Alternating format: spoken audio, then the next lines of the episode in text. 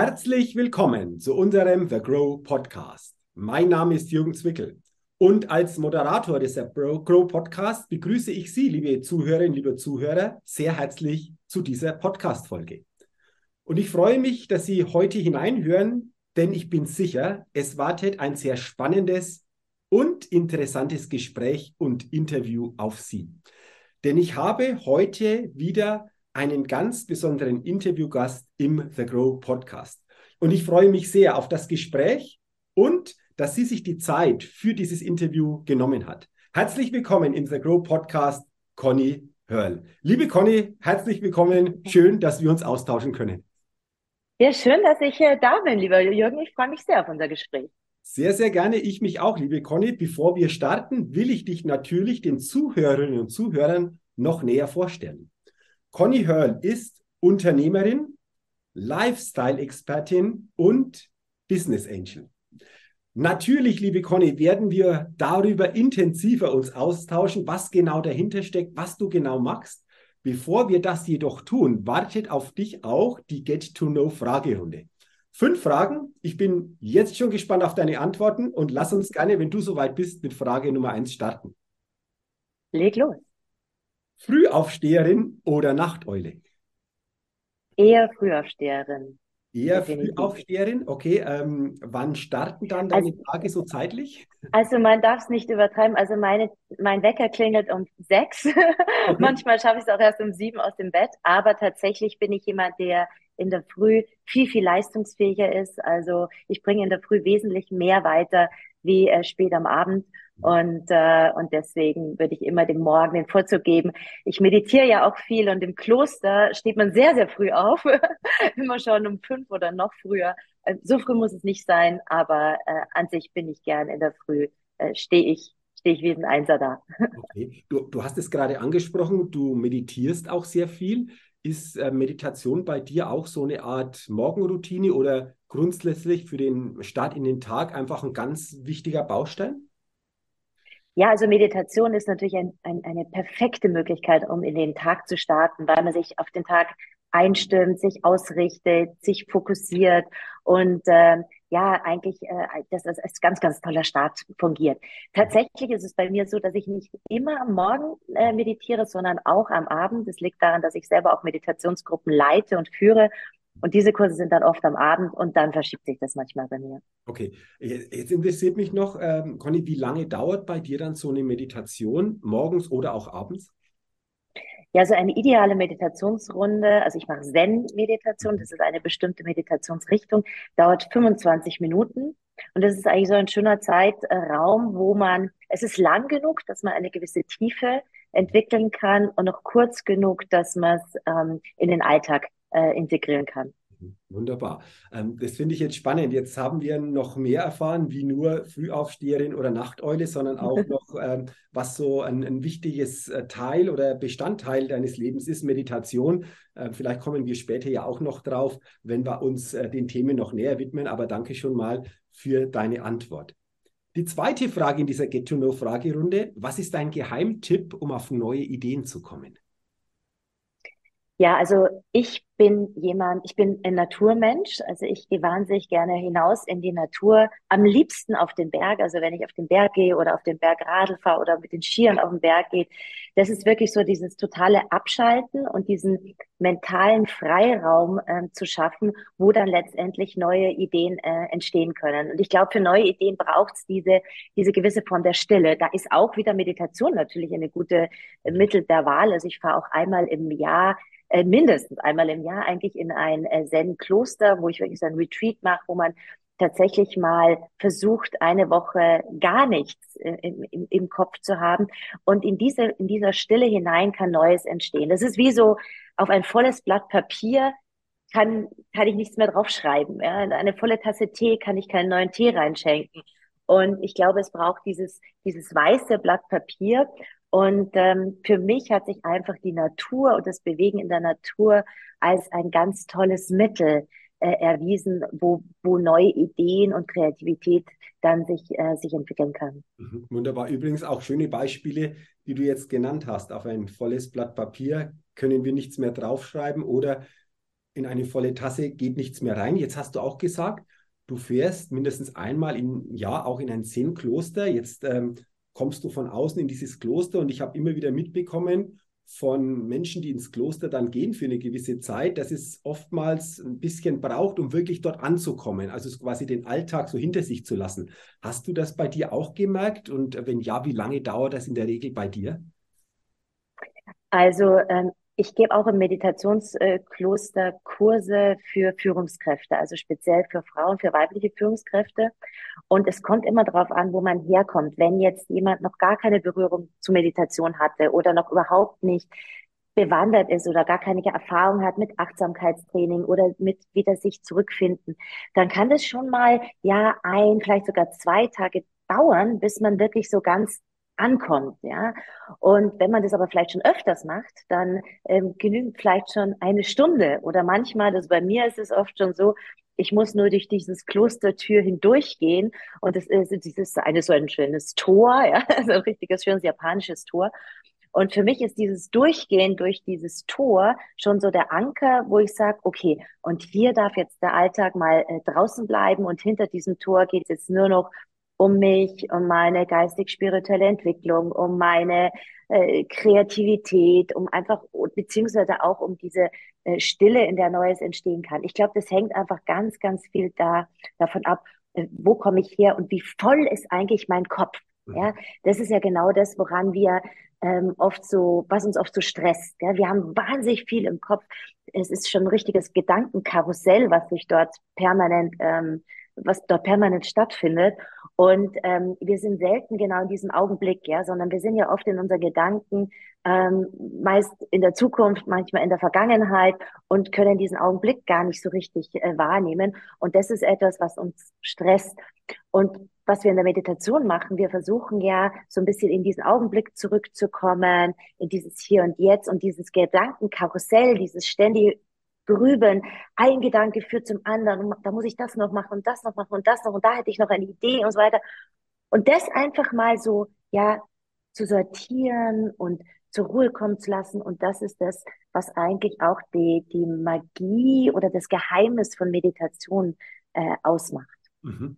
Jetzt hast du eine Nachfrage noch, Conny, gesagt, du begleitest vor allen Dingen auch weibliche Führungskräfte, auch ähm, in einem Meditationsprogramm.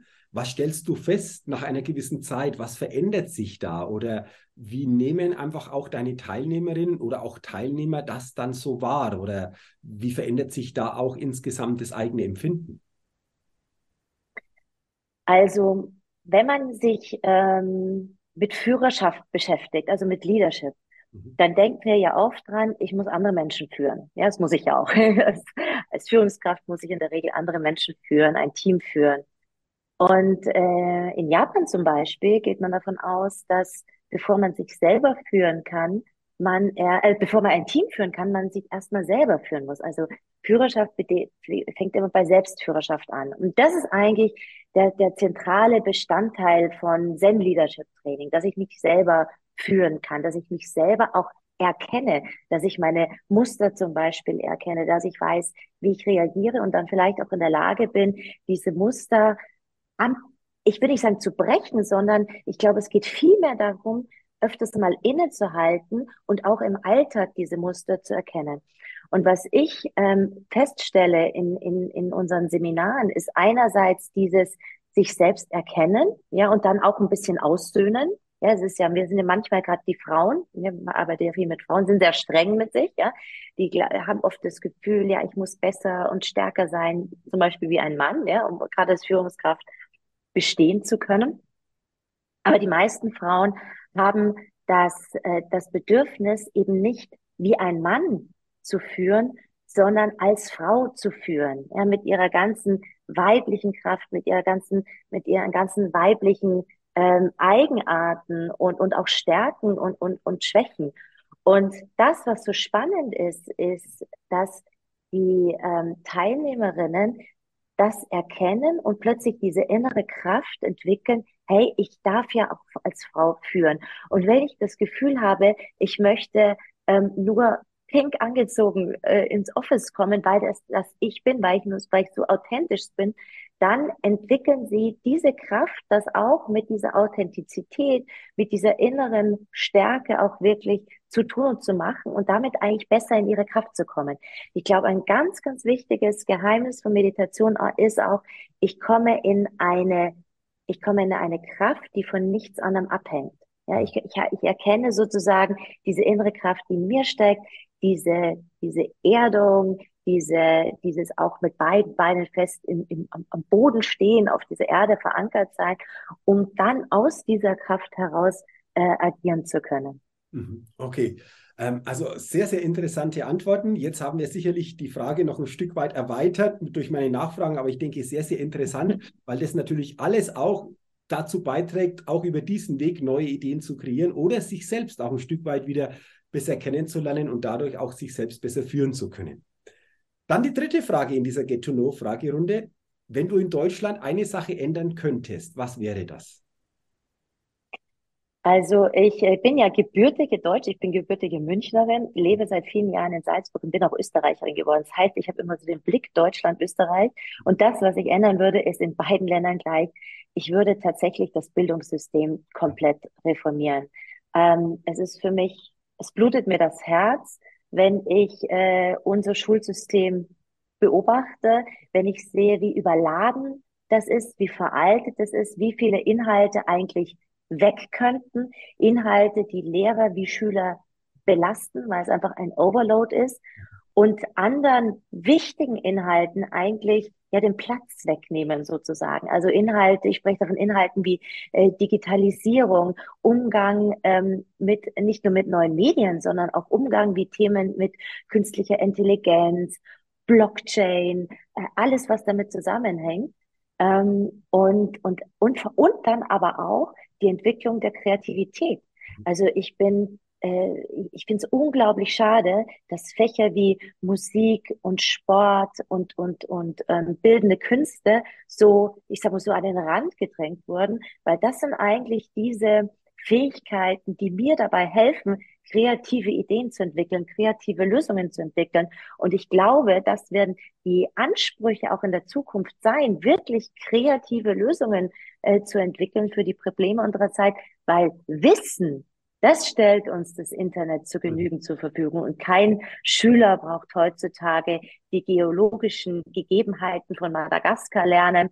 Das ist wirklich eine komplette Zeitverschwendung für Schüler, für Lehrer. Und äh, da würde ich ganz, ganz, ganz äh, radikal ansetzen und viel mehr auf integrative Ideen setzen, also beziehungsweise inter, interdisziplinäre Ideen, also fächerübergreifend Dinge äh, betrachten, beobachten, mehr Praxis, mehr rausgehen. Also da, da haben wir viel zu tun und da sind uns tatsächlich auch andere Länder äh, ein Stück weit voraus. Und ich glaube, diese ganzen PISA-Ergebnisse, die, die kommen einfach auch nicht von, von ungefähr. Und leider ist unser System wahnsinnig starr und wahnsinnig schwer, schwer zu reformieren. Und, und meistens dauert es dann eben schon eine lange Zeit, bis sich da dann entsprechend was verändert. Aber es wäre wünschenswert, wenn sich in diese Richtung zu den Punkten, die du genannt hast, das ein oder andere in nächster Zeit hier verändert und diese Punkte, diese Themen mehr Raum, vor allen Dingen auch im schulischen Bereich finden würden. Unbedingt. Frage Nummer vier. Welches Startup hat dich kürzlich begeistert? Also ich habe gerade letzte Woche bin ich einen neuen, also wir schauen uns immer sehr viele Startups an, auch in meiner Funktion als Business Angel. Äh, letzte Woche habe ich ein Startup ähm, kennengelernt, das auch ein großes Problem unserer Zeit ähm, angreift, nämlich das Thema der Retoursendungen. Ja, also Zalando, Amazon und Co. haben ja, wie wir alle wissen, unglaubliche Mengen an Retoursendungen, die nicht nur äh, Transportkosten äh, produzieren, sondern auch natürlich diese ganzen negativen ökologischen Nachteile mit sich ziehen und äh, ökologischen und öko ökonomischen äh, Nachteile. Und dieses Startup heißt Returi, Returi oder Returi, ich weiß gar nicht genau, wie man das ausspricht, äh, und die kümmern sich darum, dass diese Sachen gar nicht zurückgeschickt werden, sondern auf direktem Wege einen neuen Käufer finden über eine Plattform. Und da hat mich die Idee als solches, äh, fand ich sehr spannend und es war auch ein äh, sehr spannendes, sehr diverses äh, und, und, und dynamisches äh, Gründerteam. Mhm, okay, äh, das ist spannend. Ähm, ich habe diese Frage schon sehr häufig im Podcast-Interview gestellt, doch diese Antwort zum Startup, die du heute gegeben hast, die hat es noch nie gegeben. Ist aber, denke ich, interessant, weil natürlich, ich glaube, jeder von uns kann sich vorstellen, das Thema Retouren, der eine hat es mal mehr, der andere mal ein bisschen weniger, aber grundsätzlich ist es immer ein Thema. Deswegen äh, sehr, sehr spannend, was du genannt hast, dass es so etwas jetzt auch gibt und äh, dass da einfach eine andere Möglichkeit besteht. Und man muss aber natürlich dazu sagen, das ist eins von vielen, vielen Startups mit unglaublich guten Ideen. Also ich glaube, es gibt natürlich die großen Startups, die schon sehr, sehr gute Entwicklungen äh, hingelegt haben, die vielleicht schon auf dem vollen äh, Weg zum Unicorn sind. Es gibt wahnsinnig viele. Und das ist immer so, dass wenn ich mich frage, was war kürzlich, was kam so kürzlich daher, wo wollte ich mehr wissen? Und, äh, und, und da, da, da ist, wäre es fast unfair, sag ich mal, eins ganz spezifisch herauszuheben, äh, weil es wirklich tolle, tolle äh, Unternehmer, tolle Gründer da draußen gibt, äh, die, glaube ich, sehr, sehr, sehr, sehr wertvoll für unsere Zukunft sind. Absolut, absolut. Und dann sind wir bei der letzten Frage schon angelangt und die lautet, auf welche Innovation könntest du selbst niemals verzichten?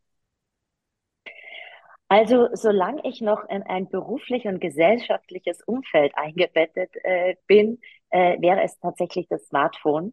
Äh, nicht, dass ich jetzt eine große Abhängigkeit äh, hätte und ich bin sehr froh, wenn ich auch mal Zeiten ohne Handy habe, aber es ist tatsächlich so, dass eigentlich das tägliche Leben schon fast gar nicht mehr ohne machbar ist. Ich komme in kein Bankkonto mehr rein.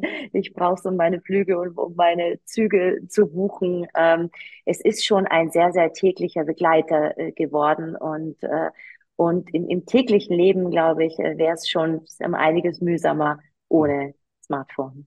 Ich glaube, das kennen viele oder die meisten von uns, das, was du jetzt geschildert hast. Ich sage jetzt schon mal vielen Dank, liebe Conny, für deine spannenden Antworten in dieser Get-to-Know-Fragerunde. Wir haben das ein oder andere Thema sicherlich auch ausgeweitet, sind da in die ein oder andere Thematik schon tiefer eingestiegen, die dich auch natürlich als Unternehmerin, Lifestyle-Expertin und Business Angel begleitet, wollen das aber jetzt gerne noch vertiefen. Und äh, ich fange gerne mal an mit dem Thema, du hast es gerade schon angesprochen, Business Angel. Willst du mal schildern, ähm, wie wir uns das vorstellen können, wie das ausgerichtet ist? Du hast schon gesagt, du, ihr schaut auch viele Startups an. Willst du uns da mitnehmen und uns ein bisschen mehr erzählen zu dem Thema Business Angel und äh, ja, wie das bei dir so ausgerichtet ist, das Ganze? Ja, sehr, sehr gerne. Ja, also tatsächlich ist es so, dass vor vier Jahren habe ich selber äh, noch nichts über das Business Angels Sein äh, gewusst, außer das, was man von Sendungen wie Hülle der Löwen äh, kennt. Mhm. Und ich bin eigentlich ein bisschen durch Zufall da reingerutscht, gemeinsam mit meiner Schwester Katja zusammen, ähm, waren wir plötzlich in dieser ich nenne es immer ganz gern Start-up-Bubble drin. Es ist tatsächlich so ein bisschen eine Bubble. Es ist so eine, eine Community, diese ganze Start-up-Szene. Und als Business Angel hat man, ähm, unterstützt man junge Startups auf dem Weg, ihre Träume und wirtschaftlichen Ziele zu entwickeln. Und das kann man eigentlich auf zwei verschiedene Arten machen. Und einen Angel, ein Angel, also ein Engel hat ja immer äh, zwei Flügel. Ja?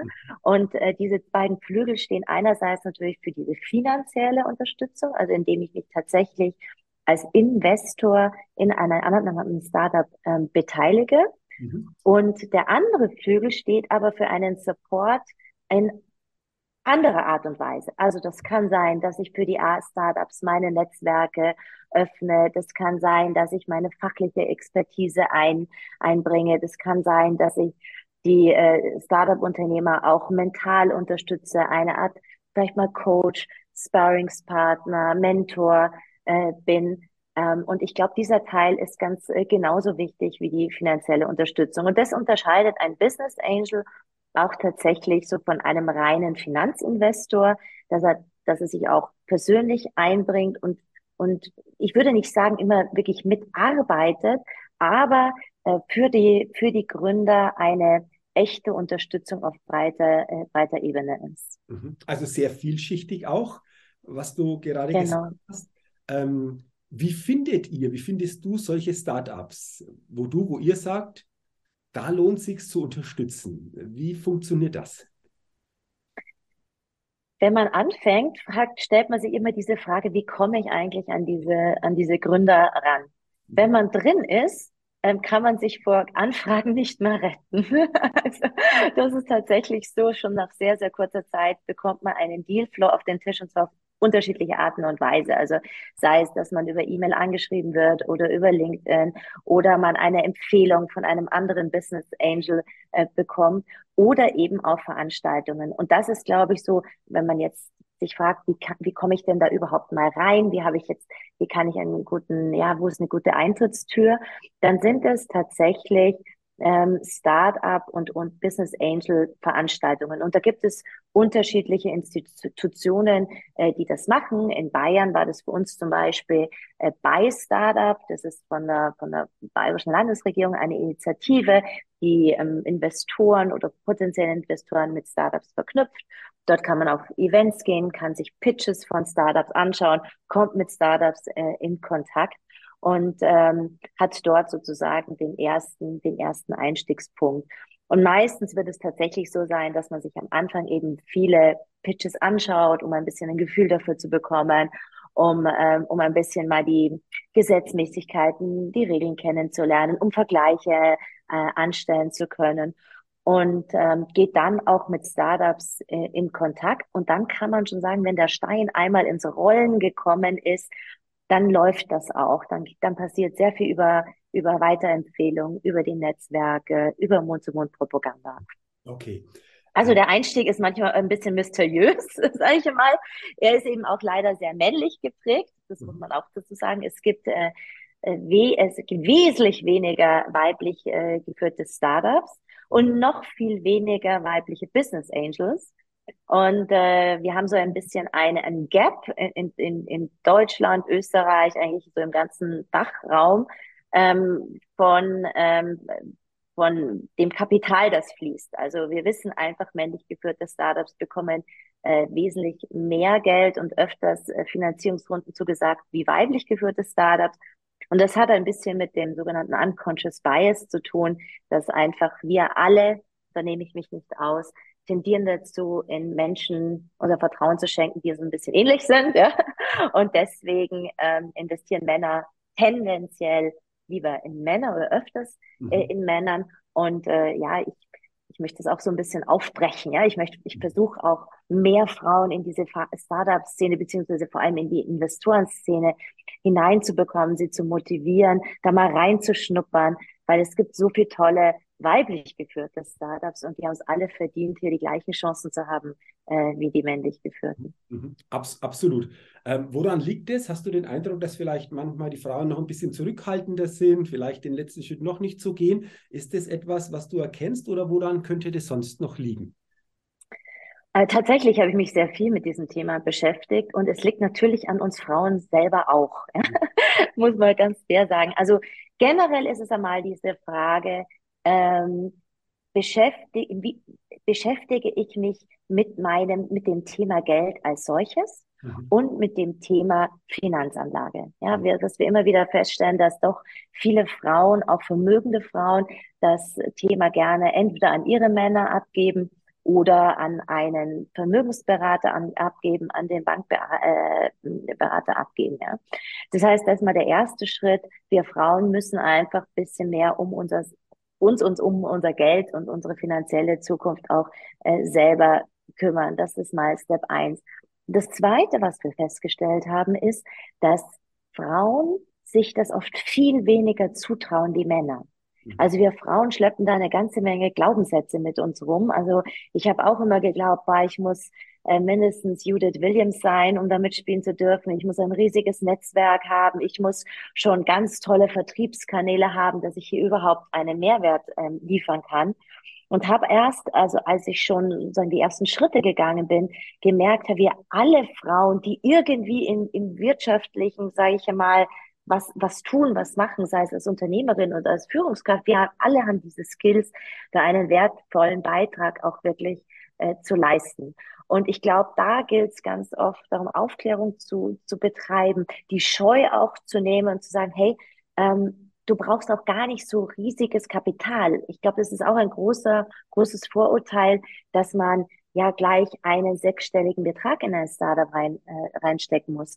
Und viele Frauen glauben gar nicht, dass man vielleicht mit 10.000 Euro schon äh, hier ein, ein, ein Ticket ziehen kann, wenn man so äh, in die richtigen in, äh, Kanäle oder äh, da rein investiert. Und, und, und da brauchst du einfach noch ganz viel Aufklärarbeit. Es ist einfach noch so eine mysteriöse Bubble, oder man kann auch mal sagen, ich verwende gerne den Begriff Secret, Secret Boys Club, mhm, weil ähm, weil wir einfach, es ist noch ein bisschen mysteriös und, und da brauchst du einfach ja mehr Sichtbarkeit, mehr Aufklärung. Deswegen freut es mich auch so, wenn wir heute über dieses Thema sprechen können. Und ich hoffe natürlich auch, dass ganz, ganz viele Frauen zuhören und, äh, und da vielleicht ein bisschen neugierig werden, da hineinzuschnuppern, weil wenn man dann mal als Business Angel oder, oder Business Angelina tätig ist, dann ist das ein, eine unglaublich erfüllende ähm, Aufgabe, die man okay. da nimmt. Also vielen Dank, dass du das so dargestellt hast und vor allen Dingen auch da diese Botschaften nach außen gibst und vor allen Dingen, du hast es gesagt, Frauen so quasi auch mal direkt ansprichst. Äh, Mensch, traut euch, geht da mal den Schritt, äh, äh, beschäftigt euch auch mit bestimmten Themen, du hast es auch angesprochen und äh, dann ist da auch, denke ich, viel mehr möglich, wie das, was wir für Gemeinheim einfach auch glauben. Ähm, was mich noch interessiert, Conny, du hast ja gesagt, du und ihr unterstützt auch Startups. Es gibt so Startup-Pitches, ähm, wo ihr euch Startups anguckt. Was sind denn für euch wichtige Kriterien, um dann zu sagen, hey, da können wir uns eine Begleitung, eine Unterstützung vorstellen? Also wir haben einen Investmentfokus, das ist mal das eine. Also wir investieren äh, ausschließlich, ausschließlich in Startups, die die Welt ein bisschen besser machen. Uns geht es darum, echte Gamechanger für große Probleme unserer Zeit zu finden. Das kann auf dem gesellschaftlichen Bereich sein, das kann auf dem ökologischen Bereich sein, ähm, also auf dem medizinischen Bereich. Also es muss schon einen echten Mehrwert auch für unsere Zukunft liefern. Das ist mal so dieses, die, die erste Vorselektion, die wir treffen. Und dann ist äh, ganz wichtig für uns natürlich die, sind die Gründerpersönlichkeiten ähm, das Gründerteam insbesondere. Also wir haben sehr gerne natürlich ein diverses Team, wo nicht nur Frau, Mann vertreten sind, sondern auch ein bisschen diverse Skills. Mhm. Äh, Gründerpersönlichkeiten, die es verstehen, auch Menschen zu begeistern, für sich zu begeistern, für ihr Produkt zu begeistern. Und das ist auch sehr wichtig, weil bei Startups, ähm, ob Startups erfolgreich sind oder nicht, liegt sehr auch auch daran, wie gut schaffe ich meine Finanzierungsrunden äh, zu meistern. Und da muss ich einfach Menschen für mich be begeistern können. Das ist einmal das allererste. Und dann muss es natürlich auch eine Idee sein, wo wir sagen, boah, da gibt es in unserer Meinung nach einen Markt dafür.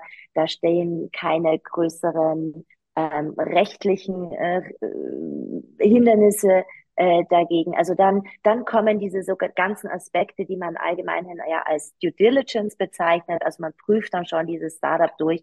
Aber ähm, die Gründerpersönlichkeit ist für uns eigentlich das A und O. Und deswegen bitten wir auch alle Gründer, die sich bei uns bewerben, also die nicht über eine, über ein warmes Intro kommen, ein kurzes Video von sich zu schicken ähm, nur so ein zwei, drei Minuten oder sowas, wo sie uns kurz ihre, ihre, ihre Idee erklären, weil in diesen paar Minuten ähm, können wir schon sehr, sehr viel über den Typus, Gründertypus mal so, erkennen und, und, und, und dann äh, gehen wir dann auch in nähere Gespräche, wenn wir merken, oh ja, da, da springt irgendwie so der Funke über, äh, da, da schauen wir genauer hin. Okay, also sehr, sehr interessant, äh, was du uns äh, geschildert hast ähm, zum Thema Business Angel. Äh, sehr, sehr interessantes Feld. Du hast äh, wesentlichste Punkte angesprochen. Über was ich mit dir auch noch gerne sprechen will, ist über dein Buch, das vergangenes ja. Jahr 2022 erschienen ist, in Balance. Du musst nicht perfekt genau. sein, um ein perfektes Leben zu führen. Äh, klingt spannend, wenn ähm, ich den Titel so lese. Willst du auch da mal schildern, um was es geht und was dich bewogen hat, dieses Buch dann letztendlich ja auch zu schreiben? Ja, äh, du hast ja schon gemerkt, ich tanze auf vielen Hochzeiten. Ja, ich mache sehr viel. Ich habe hier ein Unternehmen, was ich, äh, was ich selber leite äh, in, in Salzburg. Ich, äh, ich schreibe Buch. Ich äh, war viel auf YouTube unterwegs. Ich habe Kinder. Ich bin Business Angel und so weiter. Und dann äh, kommt natürlich sehr oft die Frage: Hey, wie schaffst du dann das alles? Ja? Und ähm, die Menschen haben dann oft das Bild so ein bisschen von dieser Superwoman, die alles so äh, easy cheesy auf die Reihe bekommt. Und natürlich ist es nicht so. Ja, ich bin äh, genauso äh, gut oder schlecht wie jede andere Frau, die äh, arbeitet, die Kinder hat, die irgendwo ihr, ihren Weg äh, geht. Aber trotzdem hat diese Frage für mich mal zu mich, mich bewogen, dahinter zu blicken und zu schauen, ähm, ja, wie schaffe ich das denn wirklich? Ja, es ist tatsächlich ein großes Pensum, was ich, was ich fahre. Und äh, ich habe mich in den letzten Jahren, also ich komme unternehmerisch gesehen tatsächlich aus dem ähm, Healthy Lifestyle, also Bereich. Also ich beschäftige mich sehr viel mit gesunder Lebensführung, sei es in puncto Bewegung, Ernährung und mentale Gesundheit. Und ich habe in dem Buch ähm, einfach mal zusammengefasst und, und heruntergebrochen, was sind denn so diese Erfolgsgeheimnisse, die so ein bisschen zu diesem ähm, perfekten Leben führen könnten? Oder ich nenne es eigentlich ganz gerne, ähm, mit denen ich dem perfekten Leben den roten Teppich ausrollen kann. Mhm. Ja, weil ich kann, perfektes Leben ist natürlich auch keine Garantie, ähm, aber ich kann schon mal gute Voraussetzungen schaffen. Und wir haben vorhin zum Beispiel über das Thema Kraft gesprochen, diese innere Kraft, äh, die ich entwickle oder die ich zum Beispiel in der Meditation erkenne. Und Kraft ist ein so ein Thema aus meiner Rezept ist zum Beispiel. Also ich weiß, dass die körperliche Kraft sehr, sehr wichtig ist, dass ich, ähm, ich trainiere, weil ich weiß, ich brauche einen starken Körper. Ich brauche aber, muss aber auch eine energetische Kraft entwickeln. Ich brauche so quasi diese innere Stärke. Deswegen mache ich äh, Meditation. Ich brauche die mentale Kraft, ja, deswegen brauche ich einen klaren Geist. Spielt zum Beispiel die Natur äh, eine Rolle. Also das sind lauter so Themen, äh, die ich hier in diesem Buch verarbeitet habe und und und Menschen dabei einfach unterstützen möchte und so auf sehr smarte Art und Weise mit vielen kleinen äh, Lifehacks, die ich dann gleich mal umsetzen kann, um ja einfach das Leben ein bisschen leichter und gelassener ähm, zu erleben. Mhm. Also klingt sehr interessant. Natürlich gerade auch in herausfordernden Zeiten, die jeder von uns auch kennt, hier einfach für sich das eine oder andere herausziehen zu können. Du hast manches schon beschrieben. Wenn Sie, liebe Zuhörerinnen, liebe Zuhörer, mehr zum Buch, aber auch zu dir selbst, liebe Conny, äh, erfahren wollen, dann gerne auf die Website doch gehen, conny-hörl.at. Da gibt es wirklich alle Infos zum Buch, aber auch zum Thema Business Angel und es gibt auch noch ein Thema, das habe ich auch entdeckt, das fand ich auch sehr spannend und lass uns gerne am Ende unseres Gesprächs da noch drüber reden. Eine Challenge. Du nennst sie Fastenzeit-Challenge, fit in 30 Tagen. Das fand ich auch nochmal sehr spannend. Ähm, lass uns doch gerne abschließend darüber sprechen, was da genau dahinter steckt, hinter dieser Challenge und äh, wie die abläuft, beziehungsweise für wen so eine Challenge denn geeignet ist. Genau, Fit in 30 Tagen habe ich entwickelt, eigentlich schon vor einigen Jahren und dann immer wieder noch weiter verfeinert und, und, und mehr digitalisiert. Die Grundidee, die, ist der, die dahinter steht, ist, dass wenn ich einen bestimmten Zeitraum etwas immer wieder tue, dass sich dann einfach auch eine Gewohnheit herausbildet. Und unser Problem ist ja oft das, wir wissen oft, was gesund ist, was man machen sollte, äh, womit es mir besser gehen würde, aber die Umsetzung ist es immer, ja. Und ich habe gemerkt, dass eine, wenn man das Ganze ein bisschen spielerisch angeht, ja, und in der, in dieser Art und Weise es mit einer, mit einer kleinen Challenge verbindet, und in diesem Fall geht es tatsächlich darum, jeden Tag ein paar Punkte zu sammeln. Also das sind eben alles Dinge, wo, die mich ähm, einer gesunden Lebensweise ein bisschen näher führen. Also zum Beispiel ein Tag, wo ich mal gar keinen Zucker esse, gibt einen Punkt. Ja? Oder ein Tag, wo ich keinen Alkohol drin, gibt einen Punkt. Ja? Das heißt ja nicht, dass ich es ganz, ganz streng durchziehen muss und dann, äh, dann keinen Tropfen Alkohol in diesen 30 Tagen äh, trinken äh, darf. Aber es ist so ein kleiner Anreiz, dem so ein bisschen näher zu kommen. Und ich habe dann eben auch so, ja, ähm, äh, Referenzwerte entwickelt, wie viele Punkte sollte man idealfall jeden Tag entwickeln. Und da geht es ein bisschen darum, sich mit sich selber zu matchen und wenn man möchte, auch mit anderen zu matchen. Und ich habe festgestellt, dass das ja ein, ein, ein, ein, ein, schönes Instrument ist, um einfach äh, auf spielerische Art und Weise da diesen, ja, vielleicht auch einem perfekten Leben ein bisschen näher zu kommen. Im Grunde kann man sagen, es ist auch ein bisschen mein Buch heruntergebrochen auf eine Challenge, wenn man so will. Aber sehr, sehr schöne Idee, die dahinter steckt und die, denke ich, einfach in den verschiedensten Facetten einfach auch für den einen oder anderen sehr interessant ist, hier mal mit dabei zu sein.